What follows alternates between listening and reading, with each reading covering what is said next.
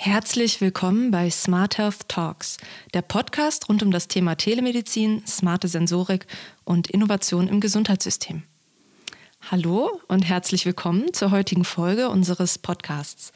Mein Name ist Sarah Feldemann und ich freue mich, Sie aus unserem Studio in Aachen begrüßen zu dürfen. Heute bei uns zu Gast sind Herr Dr. Benedikt Zumbe, einer der Inhaber der großen allgemeinmedizinischen Gemeinschaftspraxis Familienmedizin Eifel und seine Frau Paulina Zumbe studierte Gesundheitsökonomin. Ich freue mich, Sie heute hier bei uns im Studio begrüßen zu dürfen. Ja, wir freuen uns auch. Vielen Dank für die Einladung. Danke.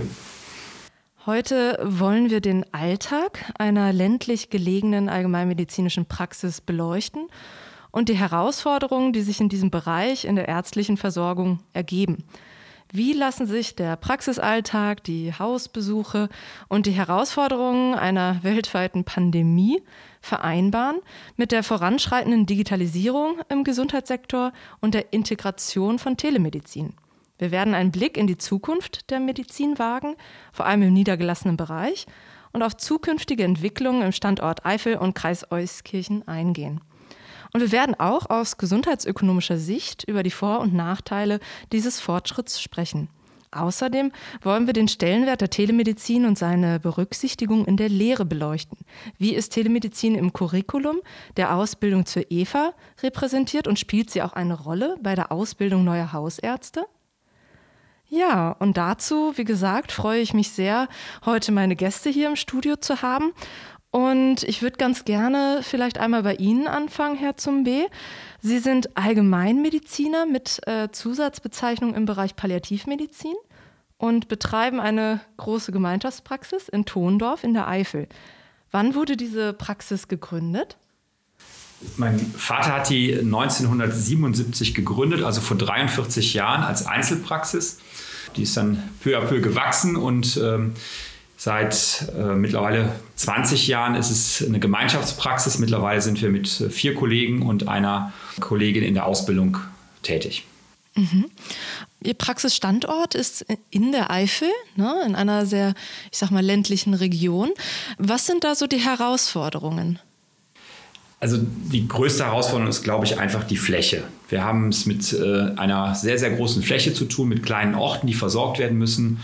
Die Altersstruktur ändert sich gerade in den letzten Jahren. Es kommen immer mehr junge Familien dazu, aber insgesamt ist die äh, Altersstruktur doch älter im Durchschnitt als in den Städten häufig. Und das sind schon Herausforderungen. Wir haben eine sehr geringe äh, Dichte an Fachärzten. Hausärztlich sind wir zurzeit noch recht gut aufgestellt, aber leider ist das, der Altersdurchschnitt der Kollegen sehr hoch. Also die meisten Kollegen sind mittlerweile deutlich über 60, zum Teil sogar noch, wie mein Vater, sogar deutlich über 70. Aber ähm, das ist ein Problem der Zukunft, weil der Nachwuchs, also der junge Nachwuchs, der fehlt einfach. Mhm. Ihr Vater ist noch weiterhin in der Praxis tätig. Hat er denn vor, irgendwann mal, sag ich mal, langsamer zu machen oder wie geht es da? Wie ist da die Planung? Ob mein Vater mal irgendwann langsamer machen kann, das weiß ich jetzt noch nicht so genau. Nein, ähm, mein Vater ist noch in der Praxis äh, tätig und äh, es ist, wir haben die Arbeit etwas aufgeteilt. Mein Vater betreut hauptsächlich ein Hospiz äh, in, in Mechernich und zwei äh, Pflegeheime, wo wir ein, äh, eine Großzahl an Patienten betreuen oder Bewohnern betreuen. Und ähm, das ist so seine Hauptaufgabe. Also in der Praxis, in der Sprechstunde selber ist er nicht mehr so präsent, nur noch eher vertretungsweise. Aber damit ist er auch, glaube ich, sehr gut ausgelastet. Mhm. Und die Sprechstunden und die Hausbesuche bei den äh, Patienten, die in Häuslichkeit versorgt werden, das machen halt dann ja, meine Person und äh, die anderen beiden Partner. Und man hört ja dann so ein bisschen heraus, auch wenn Sie sagen, gerade auch viele von unseren hausärztlichen Kollegen sind jetzt mittlerweile schon entsprechend der älteren Generation. Irgendwann wird das natürlich äh, die Lage sich zuspitzen und dieser Mangel, der auf Facharztebene schon besteht, natürlich auch auf der hausärztlichen Ebene bestehen. Und äh, wie kann man so diesem Mangel an ärztlicher Versorgung begegnen? Und was glauben Sie, wie die Lage sich da entwickeln wird? Das ist sehr schwierig äh, vorher zu sagen. Also wir sind mittlerweile seit fast zehn Jahren dabei, ähm, mit, einem, mit einer Kooperation mit den Krankenhäusern vor Ort äh, die Ausbildung äh, vor Ort besser zu gestalten, äh, einheitlicher zu gestalten, zusammenzuarbeiten in der Ausbildung, äh, damit halt auch junge Kollegen, die halt die Ausbildung dann da machen, auch hängen bleiben in der Eifel. Das mhm. hat nicht so richtig Früchte getragen, muss man ehrlich sagen. Es sind nur so, sehr wenig Kollegen davon dann, haben sich auch niedergelassen im allgemeinen Bereich. Wir sind in Kooperation mit der Uni Bonn. Das ist, äh, da das die Lehrkrankenhäuser der Uni Bonn sind, äh, arbeiten wir mit denen zusammen in der Ausbildung, versuchen halt auch PJler in die Eifel zu bekommen, Assistenzärzte zu bekommen. Das ist auch schwierig. Ich hoffe einfach auch so ein bisschen, dass jetzt die Pandemiesituation uns äh, doch zeigt, dass, wie schön es auf dem Land ist. Ja, dass es einfach äh, Vorteile hat, auf dem Land zu sein. Und äh, immer mehr junge Familien ziehen aufs Land seit zwei, drei Jahren. Das äh, sieht man an der Bausituation, an dem, äh, in dem wir die, die Häuser kau kauft, die freistehen. Und ich hoffe, dass dann einfach auch einige Ärzte dabei sind. Äh, das ist das eine. Ich, äh, das ist sozusagen, wir brauchen Nachwuchs. Wir können nicht die Ärzte durch andere Strukturen komplett ersetzen. Aber wir müssen auch an anderen Strukturen arbeiten. Das ist zum Beispiel wirklich die, Versorgen, ähm, die entlastende Versorgungsassistentin, also die EVA oder die Vera im Hausärzteverband. Also Überschrift wäre dann die NEPA, die mhm. nichtärztliche Assistenz, wo wir halt Leistungen delegieren, um halt die immer mehr werdende Arbeit auf andere Schultern auch zu verlegen. Dann eine bessere Kooperation oder eine intensivierte Kooperation mit Pflegediensten. Da gibt es auch interessante Modelle, auch äh, dass man da halt auch Arbeit, äh, wie zum Beispiel Blutabnahmen oder sowas, delegieren kann in Zukunft. Ne, das ist, glaube ich, so die Zukunft. Dann natürlich auch äh, die Digitalisierung der Medizin, dass es einen besseren Austausch gibt mit Fachärzten, dass man zum Teil auch Patienten digital vorstellt und nicht nur persönlich, äh, weil das häufig auch nicht äh, zeitlich nicht klappt. Ne? Termine sind, wird immer schwieriger. Oder die Strecken bis in die große Stadt Köln, Bonn, Düsseldorf, Aachen, die sind einfach zu lang für ältere Patienten. Da gibt es viele interessante Ansätze, was, was hauptsächlich Früchte tragen wird. Das muss in die Zukunft zeigen. Das heißt auch gerade, was so die interprofessionelle Vernetzung angeht, da spielt die Digitalisierung natürlich auch einfach eine große Rolle. Frau Zumbe, Sie sind äh, studierte Gesundheitsökonomin und sind in der Praxis zuständig für Organisation und Qualitätsmanagement. Vielleicht können Sie uns ja einen kleinen Einblick in den Praxisalltag geben. Ähm, wie viele Mitarbeiter beschäftigen Sie zum Beispiel ins, insgesamt? Also es sind zwischen 13 und 14. Wir haben eine Assistenzärztin, die wir beschäftigen, zehn MFA. Davon sind aber drei nur volltags beschäftigt, der Rest ist halbtags beschäftigt. Ähm, von den zehn MFA ist eine Wundtherapeutin dabei, die auch selbstständig Hausbesuche fährt. Und zwei NEPA, davon ist auch eine Vera und Eva eben, äh, die an zwei Vormittagen Hausbesuche selbstständig fährt. Ähm, eine Reinigungskraft und dann ähm, macht meine Schwiegermutter noch im Büro und eben ich bin dann auch noch im Büro. Mhm. Ja. Mhm. Sie haben das gerade angesprochen, dass einige der Mitarbeiterinnen äh, auch selber Hausbesuche fahren, zum Beispiel die Eva, die Sie beschäftigen. Ähm, wie viele Hausbesuche sind das so, täglich oder in der Woche? Ja, das äh, ist wechselhaft, aber man kann so sagen, zwischen 8 und 14 Hausbesuchen in der Woche äh, werden gefahren. Also mhm. das ist natürlich eine lange Strecke immer. Ne? Also es ist nicht so, dass das alles im Umkreis von 20 Kilometern liegt, sondern es sind durchaus auch mal 100 Kilometer, die da gefahren werden. Ja. Also, am Tag. Genau, am Tag, dass bis zu 100 Kilometer am Tag gefahren werden an, äh, für Hausbesuche. Ne? Für acht, zehn Patienten zu sehen, können schon mal 100 Kilometer zusammenkommen. Mhm. Und das muss man sich ja schon mal vorstellen, das ist ja echt irre. Ne? Also das vermute ich, ist ja schon eine große Entlastung für die Praxis und für die Ärzte. Ja, ja. auf jeden Fall. Seit wann beschäftigen Sie die Eva? Seit wann, äh, beziehungsweise ist sie, hat sie Ausbildung zur Eva vollendet? Ich weiß jetzt nicht genau, es ist über zehn Jahre her. Mhm. Wir haben die Eva schon beschäftigt, äh, drei Jahre bevor die von der KV bezahlt wurden. Mhm. Mhm. Ähm, die Eva, also es gab ähm, im ersten Jahr der Eva-Ausbildung, war sie noch nicht dabei. Die hat im zweiten Turnus gemacht. Also diese EVA-Ausbildung gibt es noch nicht gar nicht so wahnsinnig lange. Aber wir waren davon überzeugt und äh, als wir davon gehört haben, gelesen haben, haben wir sie angemeldet und sie konnte dann beim zweiten Ausbildungszyklus, nenne ich es jetzt mal, äh, dran teilnehmen. Ah. Und ähm, es hat sich von Anfang an gezeigt, auch als das noch nicht bezahlt wurde, also extra vergütet wurde, damals wurden ja nur die äh, MFA-Hausbesuche bezahlt, deutlich geringer als die ärztlichen Hausbesuche, äh, dass das eine Wahnsinnsentlastung ist. Man muss sich das so vorstellen, es gibt viele Patienten, die nicht in die Praxis kommen können zur Blutabnahme. Ja, ähm, die zum Beispiel die Markomar-Patienten, die es ja immer noch gibt, ja, die nicht in die Praxis kommen können und äh, da müsste dann ein Arzt extra hinfahren, die Blutabnahme machen und die INR-Bestimmung vor Ort machen. Und äh, das wird halt zum Beispiel hauptsächlich von der EVA gemacht. Ne? Und dann eben auch noch äh, das wichtige Thema Wundtherapie. Es gibt Patienten, die können nicht in die Praxis kommen aus Pflegeeinrichtungen oder auch aus häuslicher Versorgung. Und eine, eine Wundtherapeutin, die dann einmal die Woche halt die Wunden kontrolliert, das ist eine Wahnsinnsentlastung. Die hat einfach mittlerweile mehr Erfahrung als wir Ärzte in Wundtherapie. Die wird regelmäßig fortgebildet, die weiß über das neueste Wundmaterial Bescheid. Und das ist eine Wahnsinnsentlastung zusätzlich zum Pflegedienst, der dann sonst die Wundversorgung häufig täglich übernimmt. Guckt sie halt nach den Wunden, macht die Wunddokumentation, verordnet äh, in Absprache mit uns dann natürlich das Material. Das ist schon eine Wahnsinnsentlastung. Das heißt, das war damals auf jeden Fall genau die richtige Entscheidung, diesen Weg zu gehen und auch da frühzeitig dabei zu sein. Ne? Und mit Sicherheit auch für die Zukunft weiterhin sehr, sehr relevant. Genau, ich, ich bin also auch von diesem Modell absolut überzeugt egal ob jetzt Eva oder Vera oder bin auch damals dann äh, sehr frühzeitig, also schon mit, mit dem ersten äh, Kurs als Dozent für die Akademie in Düsseldorf tätig geworden und äh, mache das auch unglaublich gerne, mhm. weil das einfach, ich finde, eine, eine zusätzliche Ausbildung der, der MFAs sehr wichtig ja, und erhöht die Qualität gerade im ländlichen Gebiet kann man die unglaublich gut einsetzen. Und äh, mhm. mittlerweile werden sie auch vernünftig vergütet, muss man sagen. Was leider bei denen nicht ist, dass die Strecken bezahlt werden. Und es ist natürlich so, dass die bei 18 Hausbesuchen die meiste Zeit im Auto sitzt, nicht am Patienten ist. Mhm. Ich finde, da sollte man nochmal drüber nachdenken, dass diese Strukturen anders vergütet werden sollten. Ja, wie gesagt, gerade in ländlichen Regionen, wo die Strecken einfach auch so lange sind. Ne?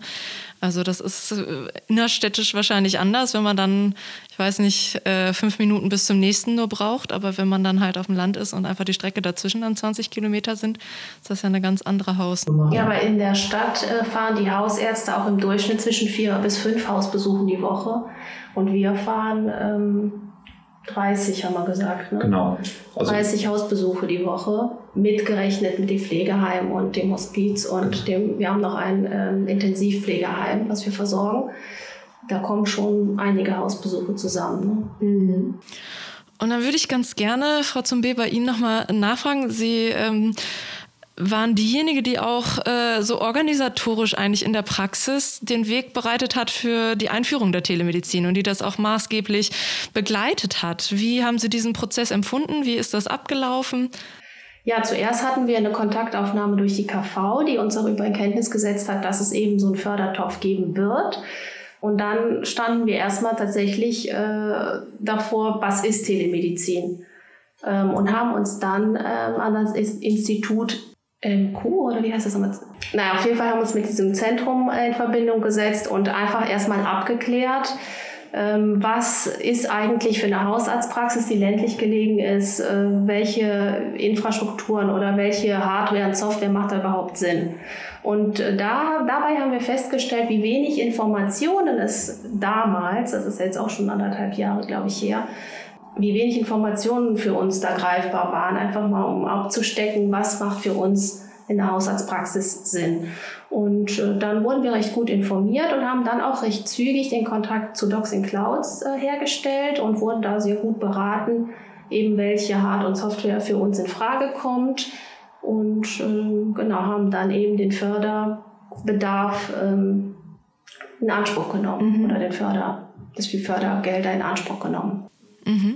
Und dann haben Sie so diesen Prozess auch bei sich in der Praxis angestoßen, das umzusetzen. Und ich kann mir vorstellen, das ist auch nicht immer ganz einfach.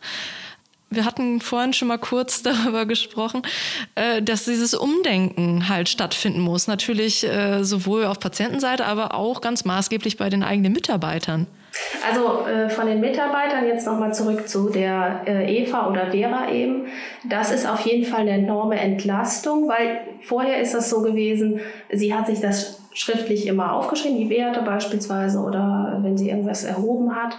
Und das dann nach den Hausbesuchen mit, war sie so eine Stunde äh, am PC in der Praxis beschäftigt, das nachzutragen. Das ist natürlich durch solche ähm, ne, diese Übertragungen, die digital funktionieren, fällt das natürlich weg.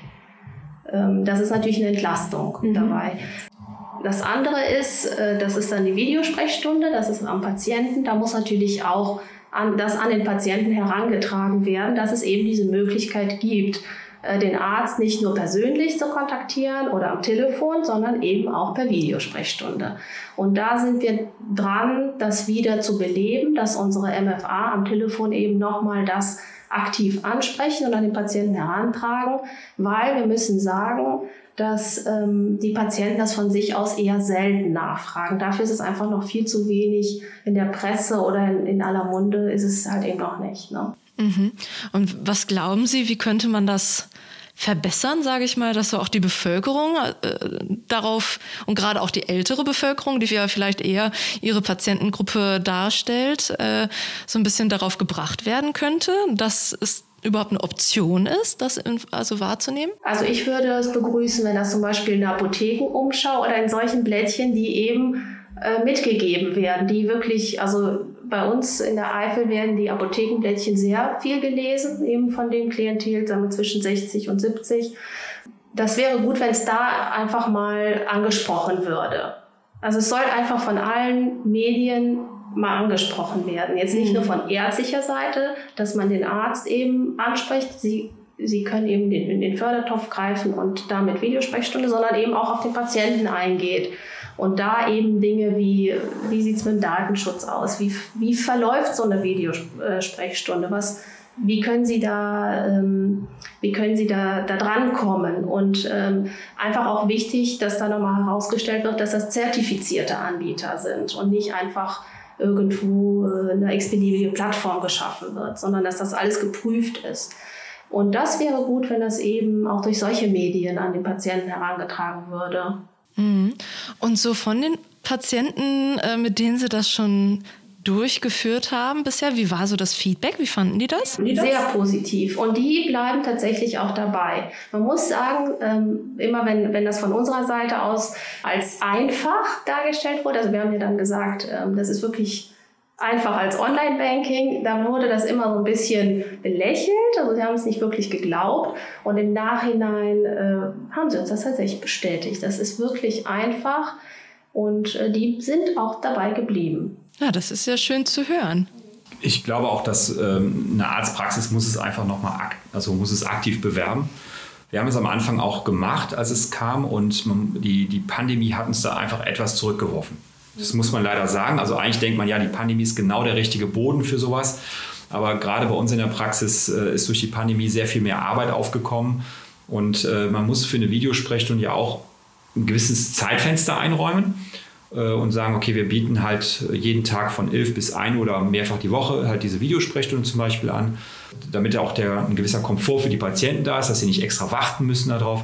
Und das ist jetzt durch die doch äh, deutlich höhere Arbeitsbelastung durch die Pandemie mit allem, was dazugehört. Das ist nicht nur medizinisch, ehrlicherweise, sondern es ist sehr viel äh, telefonieren, aufklären, äh, zum Teil Arbeit äh, vom Gesundheitsamt auch mit übernehmen oder Dinge, die vom Gesundheitsamt der Familie mitgeteilt worden ist, dann wieder erklären, was bedeutet das überhaupt, wieso darf der jetzt in Quarantäne und der darf nicht in Quarantäne oder muss.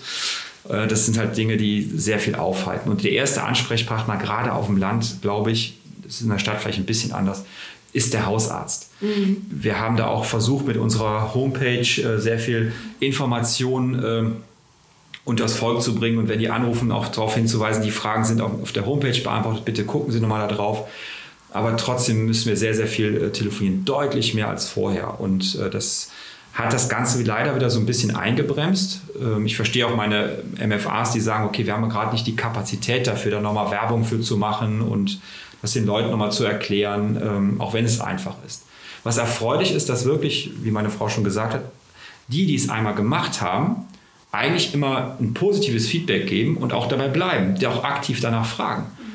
Ja, und äh, das ist übrigens interessant auch nicht ein Phänomen der jungen Patienten, sondern das geht auch bis doch in die, in die Senioren rein, also über 70-Jährige, die dann auch äh, das gerne wieder äh, wahrnehmen. Ne? Und äh, äh, gerade so Verlaufskontrollen oder äh, Befundbesprechungen, da hat das, finde ich, tolle Vorteile. In dem Moment, wo ein Patient krank ist und ich ihn gerne untersuchen würde, hat es wieder Einschränkungen. Also jetzt geht es um die Videosprechstunde. Mhm. Ne? Da hat es wieder Einschränkungen, weil ich kann zwar Symptome abfragen, ich kann mir Sachen angucken, also Hautbefunde angucken, ja, aber eine Lunge auskultieren oder ins Ohr gucken, in den Hals gucken, was jetzt gerade in der Jahreszeit halt häufig ist, oder einen Rücken untersuchen bei Rückenschmerzen ist halt nicht möglich. Mhm. Da muss man sie dann doch manchmal wieder einbestellen. Mhm. Ja? Mhm. ja, das äh, ist so eine gewisse Einschränkung. Ich möchte gerade ein, ein Beispiel mal anbringen. So, das war eine der ersten Wochen, wo wir Videosprechstunde angeboten geboten haben. Da war mittwochs nachmittags rief eine Patientin an. Ähm, es war schon knapp vor Schluss und sagte, ja, sie hätte so Schmerzen im Schulterbereich seit zwei Tagen und sie wollten auch gerne vorbeikommen. Eigentlich war wirklich kurz fünf vor eins so ungefähr. Und dann haben wir gesagt, komm, wir machen mal gerade eine Videosprechstunde und dann machen wir einen Termin für morgen aus. Und äh, die Patientin äh, hat dann auch geschildert, was sie für Beschwerden hatten, dass sie ziemlich brennende Schmerzen hätte da oben. Und sie könnte das gar nicht erklären, weil sie hätte sich nicht irgendwie verhoben oder verletzt.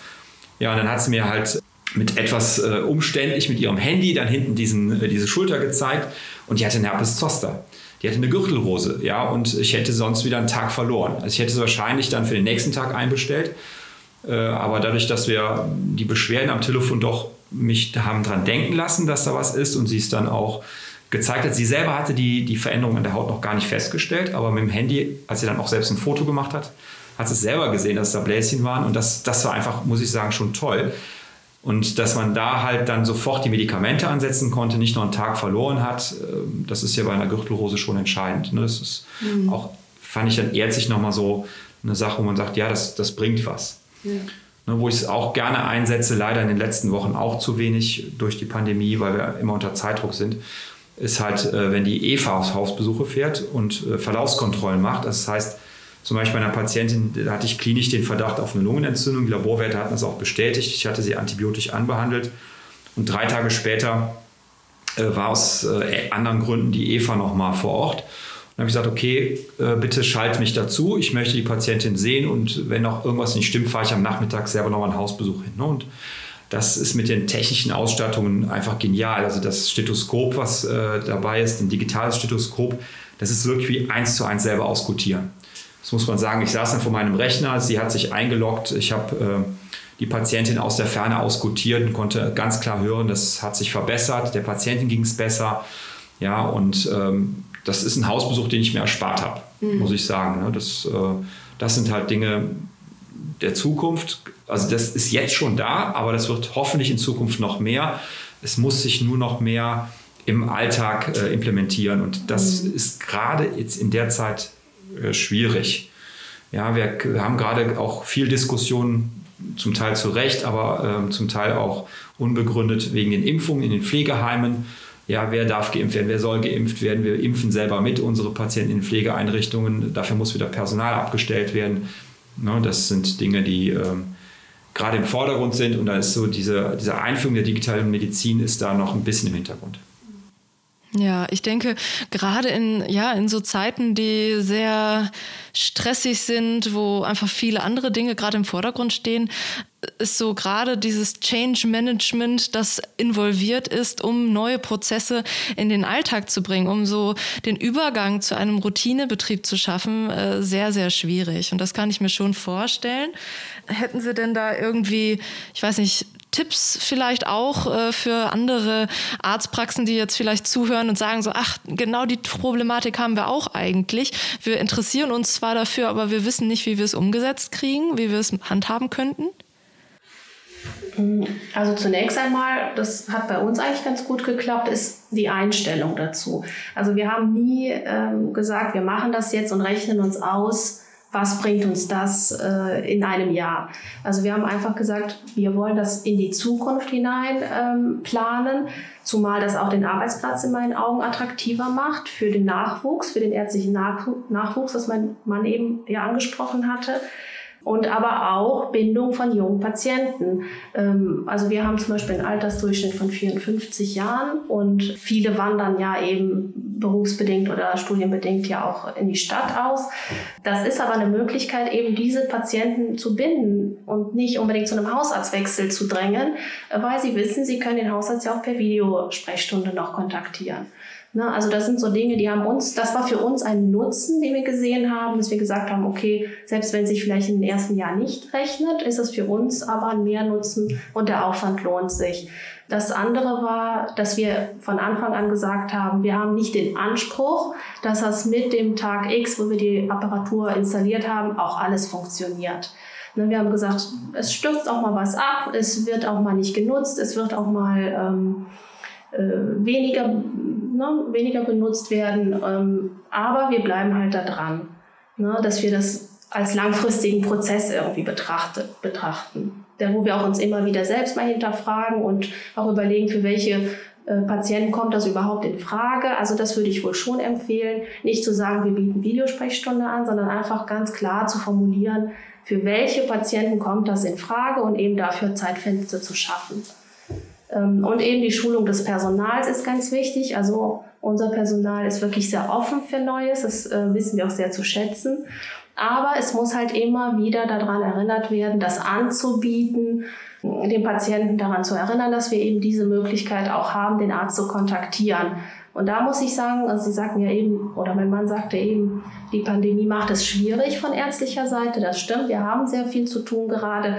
Aber die Pandemie kann auch eine Chance sein, eben von der KV oder eben vom Bundesgesundheitsministerium oder von, vom Wochenspiegel, ist ja egal, welches Medium man nutzt, eben darauf nochmal hinzuweisen, ne? dass eben diese Möglichkeit da ist, äh, den Arzt auch per Videosprechstunde zu kontaktieren. Mhm. Ja. Genau. Und wenn man da noch unsicher ist oder denkt, hm, ist das überhaupt was für mich? Also ich glaube einfach mal eine, einen Kollegen aus der Region, der sowas schon anbietet, mal ansprechen äh, und einfach sich das einmal angucken.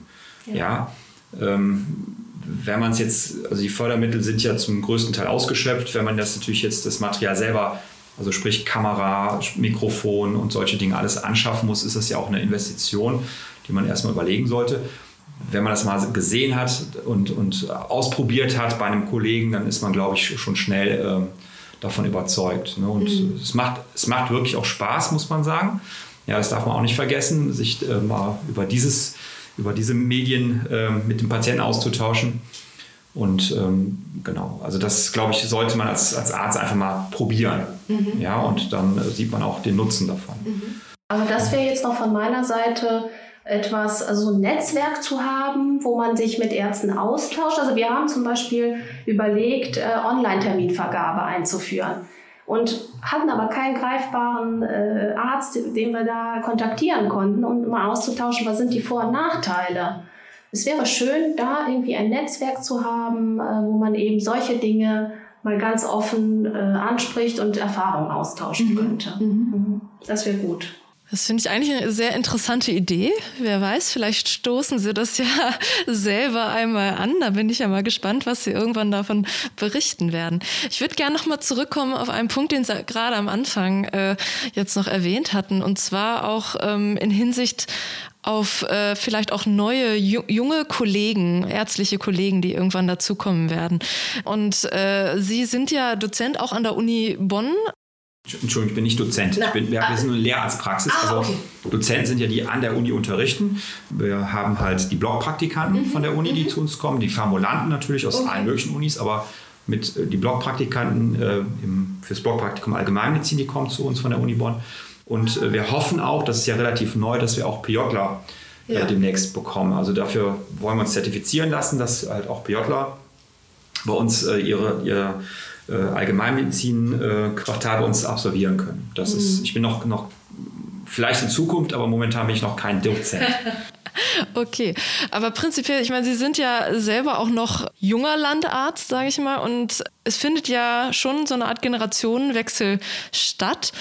Ja, meine Ansicht ist, die junge Generation, gerade natürlich auch die, die jetzt noch studieren und irgendwann dann ihren Abschluss machen, das sind ja Leute, die ganz anders nochmal mit Technik, mit äh, digitalen Medien, mit Social Media aufgewachsen sind als die äh, ältere Generation.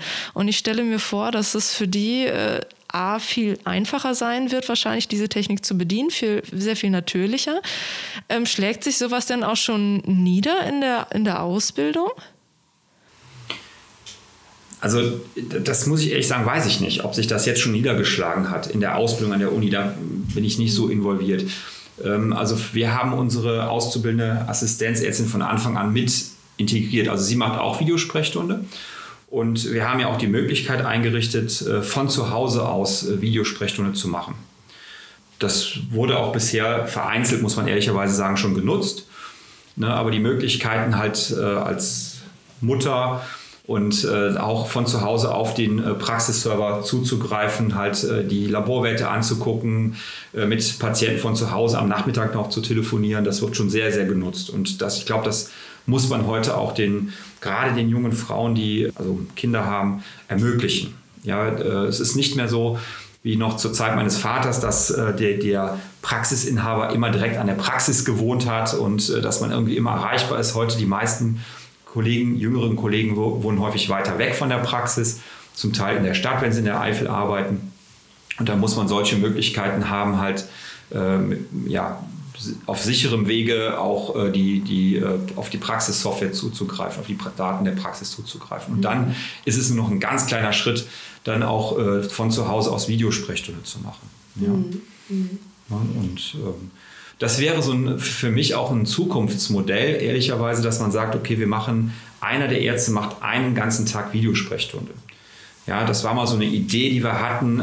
Das ist aber gerade äh, kaum machbar. Mhm. Ja, das muss man sagen. Ich hoffe, dass sich das im Sommer, wenn vielleicht viele geimpft sind und die Pandemie etwas beruhigt, dass wir da auch nochmal rangehen können. Der nächste Schritt äh, finde ich auch ein digitaler Austausch mit Fachärzten. Auch da haben wir schon mal drüber gesprochen ähm, und, und auch schon Ideen gehabt, ist leider komplett äh, auch äh, eingestampft zurzeit, muss man sagen.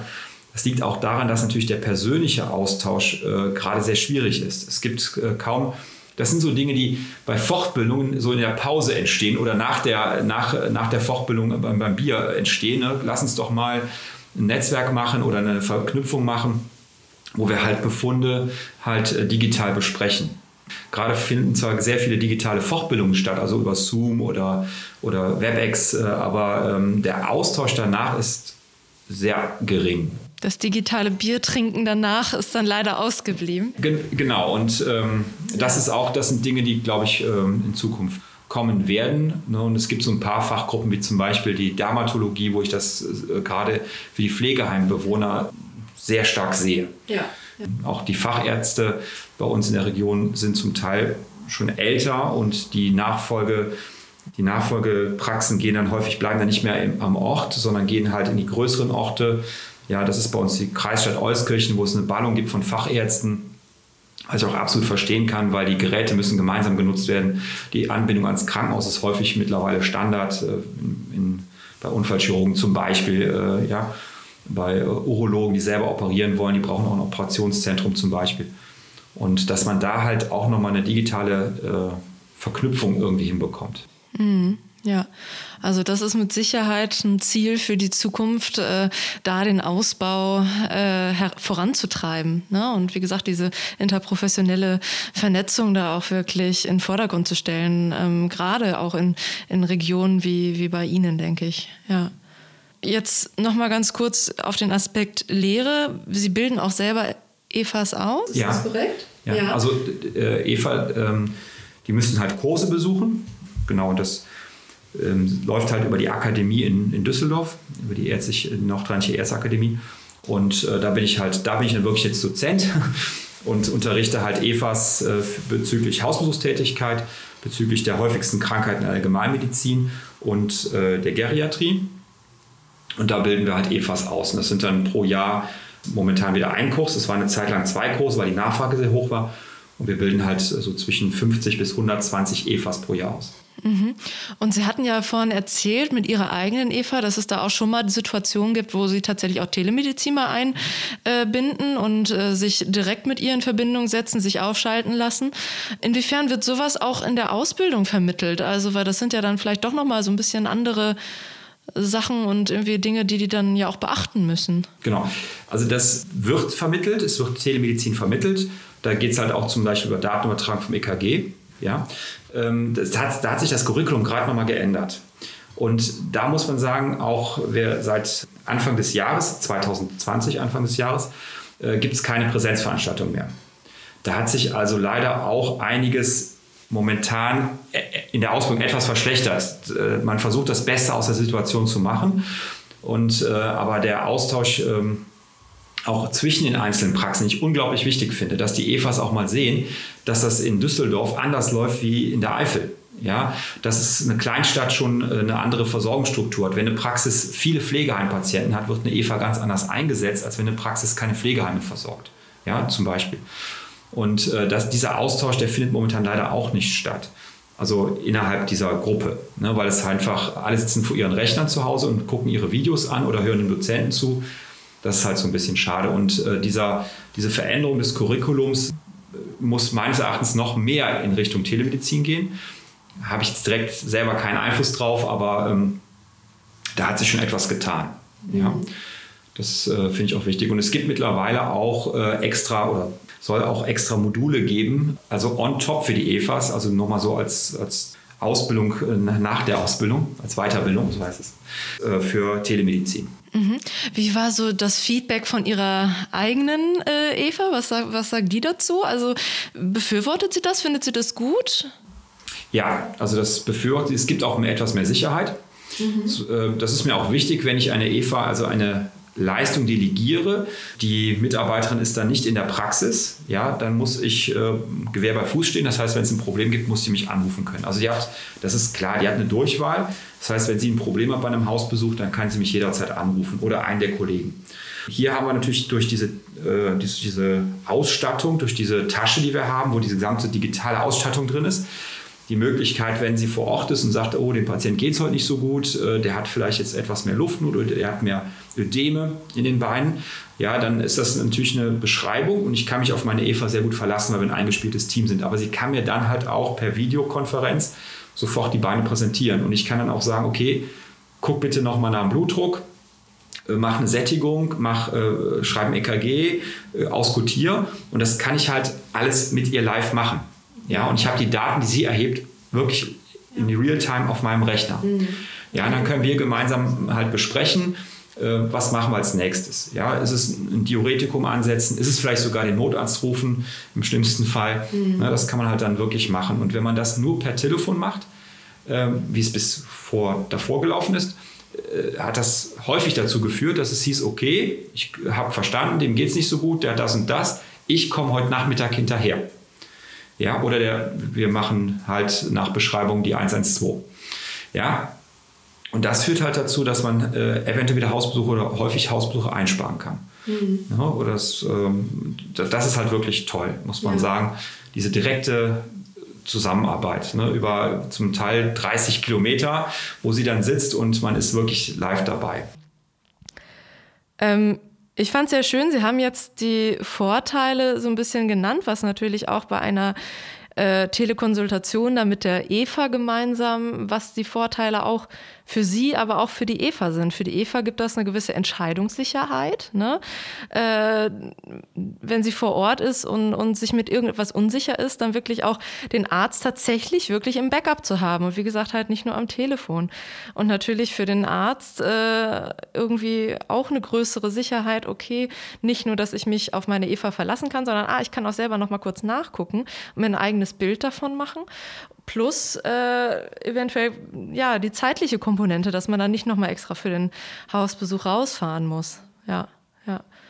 Ähm, ja, und wie gesagt, auch die Einsparung bei der Dokumentationszeit, was Sie ja auch vorhin gesagt hatten, Frau Zumbe, wo Sie meinten, dass äh, normalerweise die Eva danach noch eine Stunde lang äh, ihre Werte, was sie sich rauf, aufgeschrieben hatte, dann noch irgendwie ins System eintragen muss. Auch das ist halt ein Punkt, der dann so ein bisschen wegfällt. Ja. Sehr schön. Ähm, ja, ich fand das jetzt insgesamt einen sehr, sehr schönen Überblick.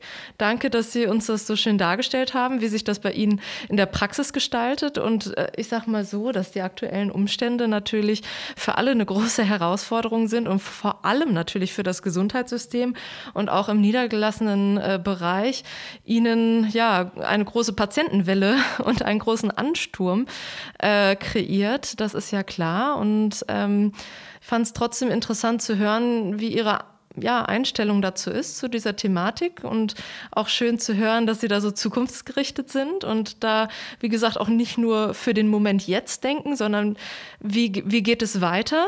Und ich denke, gerade auch aus dieser Pandemiesituation, selbst wenn jetzt zum jetzigen Zeitpunkt vielleicht bestimmte Prozesse schwieriger sind umzusetzen, dass man trotzdem diese äh, diesen Anstoß dann mitnehmen kann und was einem auch diese Pandemie vielleicht so ein bisschen an Lehren äh, gebracht hat, was man vielleicht daraus gelernt hat, ähm, dann in Zukunft wieder umzusetzen und mitzunehmen. Ja, vielen, vielen Dank, dass Sie heute bei uns waren und äh, mit uns dieses Interview geführt haben. Ich habe mich sehr gefreut. Dankeschön. Danke auch. Ja, und äh, wir hören uns nächste Woche wieder hier in unserem Podcast Smart Health Talks. Ich danke Ihnen fürs Zuhören und wir sehen uns nächste Woche.